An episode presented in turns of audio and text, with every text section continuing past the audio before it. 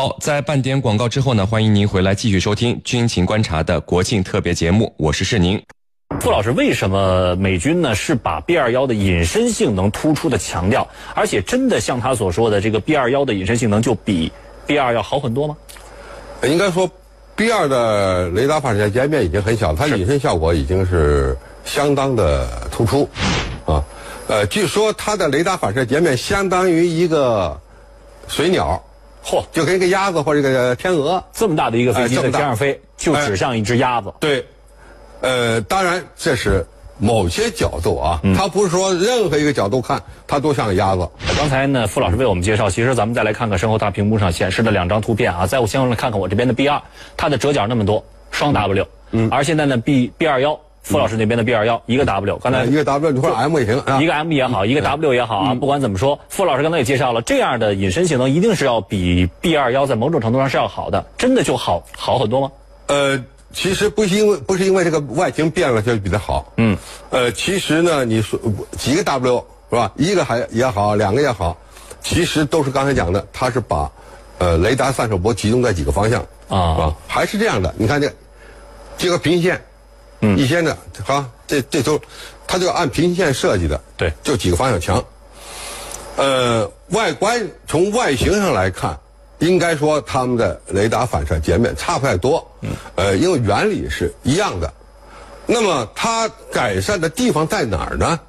一个它尺寸小，嗯，是它比 B 二尺寸要小，尺寸小本身就这个天然的呃减小雷达反射截面的一个措施，嗯。再一个呢，涂料做了改进，啊，另外还有就是外形可能更加简洁，啊，没有像 B 二的那么那那么多折折角了，啊。呃，还有一个，它注更加注重了细节的设计。B 二飞机上的很多开缝啊，啊，呃，这个呢，当时是也做过考虑，但是开缝还是太多，舱门太多，嗯，导致了什么问题呢？缝越多，雷达反射截面越大，是吧？它就尽量要减小这些开缝，这是一个。再一个呢，缝越少，我维修保障的工时就越短。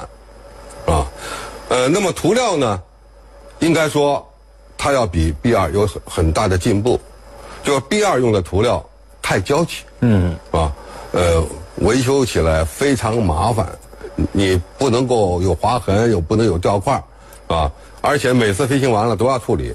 它的涂料应该说在这方面做了新的一些要求，呃，简单，啊，可靠，呃，要求 B 二幺。它的隐身维修保障，要和美国的 F 二十二、F 三十五这种战斗机类似，只要有个机库就行了，不一定要你这个机库里面恒温恒湿，嗯，啊？呃，这个除尘，这么这么高的要求，那么简化了维修保障的要求，应该说是它提高出动率的一个非常重要的关键。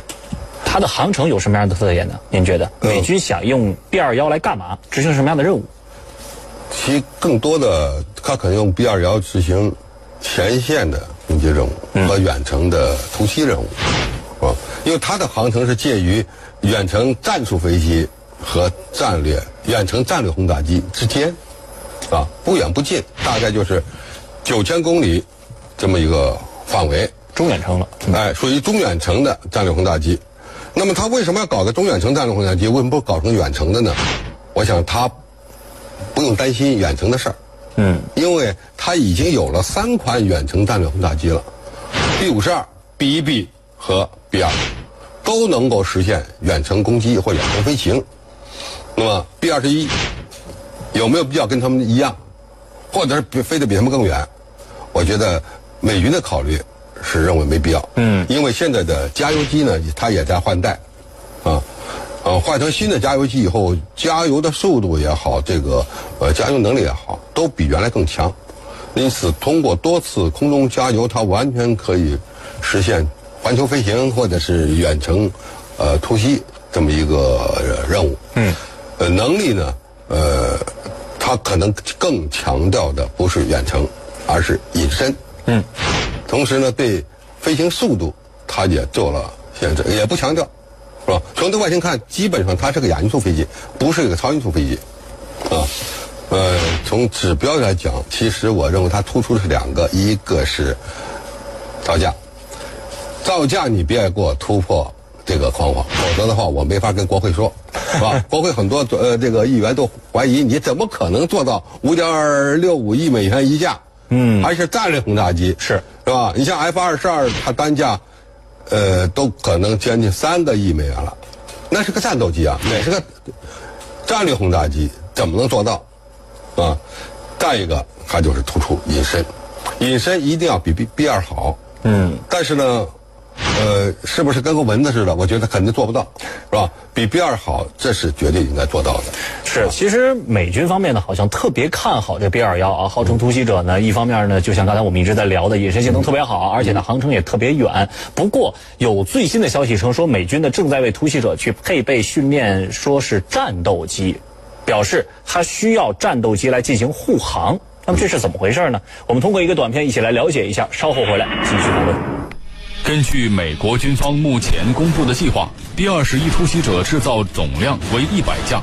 按照美国空军快速反应能力办公室主任兰德尔·沃尔登最新发布的消息，B 二十一项目的总投资将在八百亿到一千亿美元之间。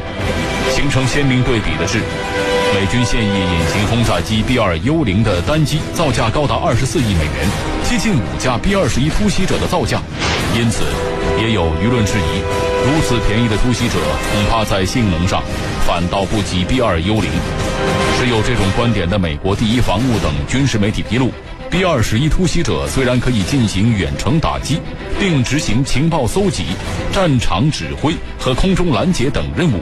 但实际作战能力有限，为此，美国空军正致力于一个新的项目，试图建造一种能够伴随 B 二十一轰炸机的特种战斗机，以便在深入他国腹地、远程打击防守严密的目标时，能够为 B 二十一保驾护航。对于外界怀疑 B 二十一突袭者战力有限，美军不得不研发配套战斗机的消息，美国空军快速反应能力办公室主任沃尔登没有正面回应，他只是表示。相关项目目前还处于保密阶段，没有更多消息可以对外披露。范老师，刚才通过短片呢，我们也看到，这个美军方面呢也在琢磨着给这样的一个 B 二幺去研发战斗机来为它护航来进行保护。那么您觉得我们是不是可以从中看出 B 二幺本身是具有什么样的软肋呢？这个软肋应该和所有的战略轰炸机软肋是一样的，就是思维能力太差，是吧？老式的战略轰炸机。就是装尾炮，然后其他地方呃机身上面下面装上一些炮塔，用火炮来进行自卫。随着战斗机导弹化的这个时代出现，那么这种用尾炮也好、航炮也好自卫的这种方法已经是不够了，呃，根本不但不是不够，是没用了。嗯，人家根本不会在近距离打你，我老远我发射导弹就把你干掉了。是吧，因此现在的 B 五十二也好，呃，呃，还有后来的 BB 也好，基本上都没有尾炮，嗯，也没有一些航炮了。那么它现在的自卫手段应该说还相对简单一点，就是主要靠电子对抗。嗯，啊，从越南战争期间开始，啊，呃，B 五十二就一直在升级电子对抗这个系统，呃，应该说效果还是比较明显的。它的战损率从百分之原来的十几。啊，后来降到了百分之几？到越南战争后期啊，呃，这个呢跟它本身的电对抗能力有关。嗯，那么现在的战争呢，它基本上也是用这个这个办法，或者是呢，呃，B 五十二是远程出航，到了战区由其他飞机给它护航，但是这些给它护航的飞机都是在啊附近起飞的，是吧？能够能够帮它这个提供一定的空中掩护的。那么在更多的情况下。特别是这种隐身战略轰炸机，你还真不能给他护航。一护航，我先发现你护航战斗机了，我就知道你附近可能搞不好就有隐身，呃，战略轰炸机，是，对吧？嗯，反正暴露目标。如果你隐身战略轰炸机它的雷达反射线比较小，呃，隐形效果好，那雷达看不见，我悄悄来投完弹，我悄悄走了，这个呢可能呃应该说更好一点。现在又考虑还得用远程战略轰炸机给它呃战远程的战斗机给它护航。嗯。那么，远程的战斗机，你再远你也远不过战略轰炸机的航程啊，能实现吗？我觉得难，因为嗯，你的战斗机如果航程能够跟，呃，战略轰炸机差不多，那么你的个头必然会很大，机动性必然会很差。那你何谈战斗机呢？对，我想这个是一个美美国军方的一个搞玩的一个猫腻吧。嗯，他是想再搞一款战斗机，没借口，是吧？你再搞战斗，你已经有了 F 二十二了，现在全力以赴在搞 F 三十五，你还要搞什么名堂，是吧？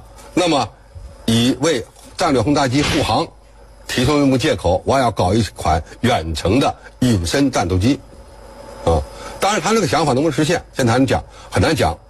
那么最后的一种手段，应该说是给战略轰炸机配激光武器。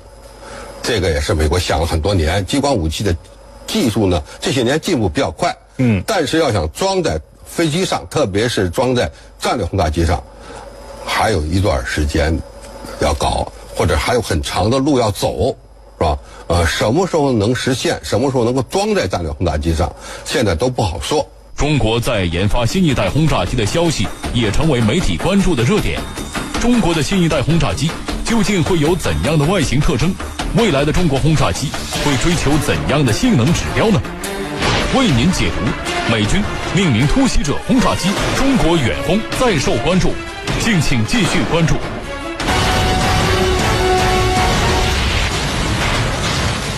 在美国空军忙着为新一代隐身轰炸机命名的同时，据报道，中国也正在致力发展新型的轰炸机。有媒体分析，中国新一代轰炸机可能也会采用飞翼布局。那么，中国轰炸机未来会向哪个方向发展呢？我们接着往下看。据参考消息九月二十一日报道，有外媒报道称，在美国空军致力于发展远程打击轰炸机，并争取在明年启动全尺寸样机开发的同时，中国也正在致力发展新型轰炸机。报道称。中国轰六轰炸机的持续改进和量产表明，中国对于远程空中力量仍然兴趣不减。报道指出，中国未来的新型轰炸机可能与俄罗斯和美国的下一代轰炸机一样，中国新一代轰炸机渴望采用亚音速的低可探测性飞翼式构造。在一些航展中，军迷们也时常能看到一些生产商所推出的带有飞翼布局的中国隐身轰炸机模型。说到飞翼式布局，美军的 B 二轰炸机就是代表机型之一。轰炸机采用飞翼式布局，经过了数十年的发展演变。起初，在美军 B 五十二轰炸机诞生的时候，喷气式洲际轰炸机是航空科技的绝对前沿。这一时期，主要以喷气动力轰炸机取代螺旋桨动力轰炸机。而后，到了上世纪八十年代，美军的 B 一 B 轰炸机采用变后掠翼设计。让超音速战略轰炸机成为了主角，使战略轰炸机的突防能力大大增强，打击能力也相应提高。后来到了上世纪末期，采用飞翼式布局隐身战略轰炸机出现，其无尾飞翼和隐身技术再次开创了航空科技的新趋势。公开资料显示，B 二轰炸机。采用无垂直尾翼的纯飞翼布局外形，采用背负式进气道和扁平尾喷口设计，这一方面使飞机的造型极为简练，大幅提高战机隐身性的同时，也大大减小飞行阻力，并提高了飞机的总体胜利表现。B 二隐身轰炸机的设计独特，没有垂尾或方向舵，就是一个纯粹的飞翼。从正上方看，B 二就像是一个大尺寸的回力镖。B 二轰炸机的机身尾部后缘呈英文字母 W 形状的锯齿状，边缘也与两侧机翼前缘平行。机身机翼大量采用石墨、碳纤维复合材料，蜂窝状结构，表面有锡箔涂层。这种独特的外形设计和材料，能有效的躲避雷达的探测，达到良好的隐身效果。傅老师，呃，现在呢有报道去猜测说，咱们中国未来的战略轰炸机可能会按照 B 二或者说 B 二幺这样的一种飞翼设计。那么，关于这样不同的一些，比如说飞翼设计也好，其他型的设计也好，到底什么才是未来的一个战略轰炸机的一个发展趋势呢？呃，战略轰炸机的外形设计啊，其实跟它的战绩指标密切相关。你提出什么样的指标，而且把哪个指标放在第一位？最终决定了它的外形，我们怎么理解？也决定它的动力装置。嗯。啊，你比如说 B 二、B 二十一这种外形，那么显然它把隐身作为首要的指标，啊，那么一切围绕着隐身来转，嗯，那么它必然要牺牲什么呢？牺牲这个速度，不能这样的外形基本上不能做超音速飞行的，是。啊，呃，机动性也很差，因为讲呢，它的操控特性不太好，啊，能保证它稳定安全飞行就不错了，不要提什么机动性，啊，因此无论是呃战略轰炸机用这样的外形，还是无人机用这样的外形，大部分都是强调隐身，啊，那么如果你想做超音速飞行，那么基本上不能够采用这种飞翼的方案了。你这个东西连立尾都没有，垂直尾翼都没有，是对吧？你做超音速飞行就有问题了。再加上飞翼的这样的方案，这个机翼的翼型很厚，很厚的翼型也是不适合超音速飞行的，一般都是用薄翼。但是你要想在里面多装油、多装弹，那你这个翼型还是要搞得比较厚一点，是吧？这个呢，呃，在设计上呢也是有我不同要求的。那么又想隐身，又想超音速，还想远程飞行，能不能做到？能，飞机做的很大，嗯，而且做的很复杂。比如说，它就是隐身的变后掠翼技术，是吧？用在未来的战斗战略轰炸机上，是吧？那么尾翼呢也得有，而且呢，发动机的功率还要特别大。那么最终导导致什么问题呢？你即使是能实现这样指标，你的成本也非常高。贵呀、哎，恐怕就不是啊 B 二这个二十二点五亿了，肯定要三十亿、四十亿美元一架了。那么这个东西还还合算吗？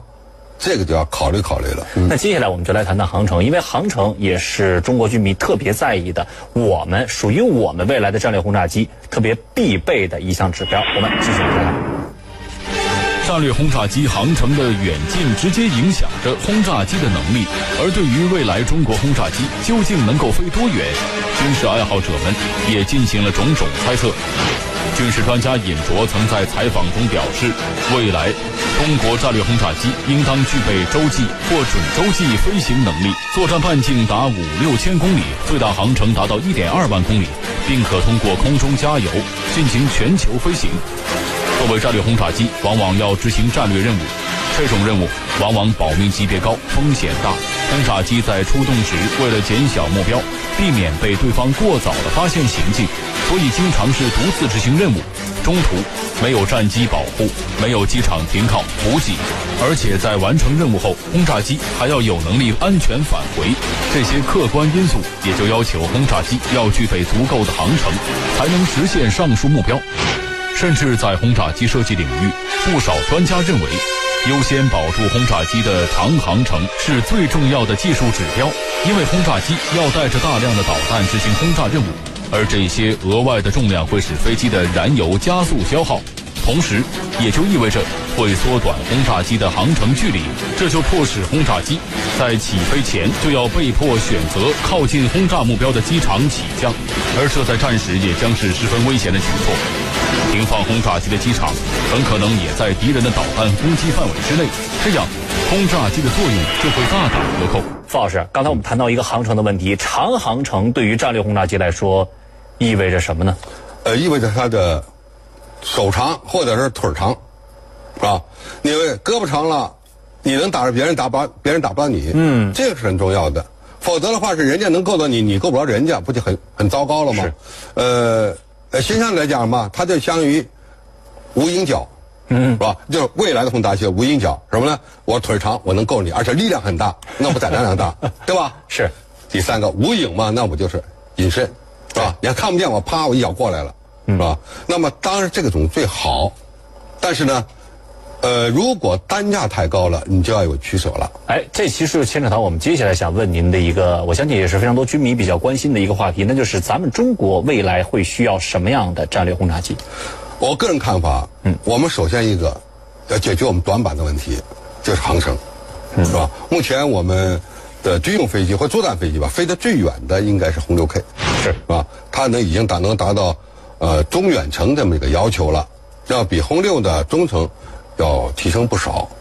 但是呢，我们到目前为止还没一款远程的呃这个飞行器。就还需要把腿儿给伸得再长一些。哎那么，远程的战略轰炸机，我想这个呃这个要求是不能变的，一定要飞得尽可能远，起码要到一万两千公里以上，好这个航程。这样的话，它作作战半径呢，大概能到五千公里左右，嗯，是吧？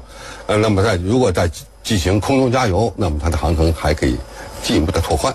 是，这是要解决的第一个问呃，题。第一个问题，航程远的问题。航程远的问题。第二，隐身。那么我们现在有隐身技术，是吧歼二零天天样出现，表明我们在隐身外形设计方面已经不存在问题了。但是，我觉个人看法还是第一航程，第二才是隐身，是吧？呃，有可能的话呢，第三是吧？增大载弹量，第四才速度，是吧？当然，第五单价，单价你也不能套，是吧？因此，美军呢是把 B 二十一它第二个指标是单价，嗯，第一个隐身是呃隐身，呃第一个指标是隐身，第二个指标单价，第三个才是什么载弹量啊，呃航程啊这些，啊，那么显然造价这个是一旦控制的，因为战略轰炸机。既然是国之重器，它的投入成本是非常高的，是造价也很高，使用成本也很高，你必须控制它的价位。好的，因为时间的关系呢，今天的节目到这里就结束了。是您代表编辑赵晨，感谢您的收听。如果您需要和我们交流，可以通过九三七军情观察的微信公众号和我们联系讨论。更多新闻敬请关注江苏广播网 vogs 点 cn 或微博、微信互关注江苏广播和江苏新闻广播。我们明天见。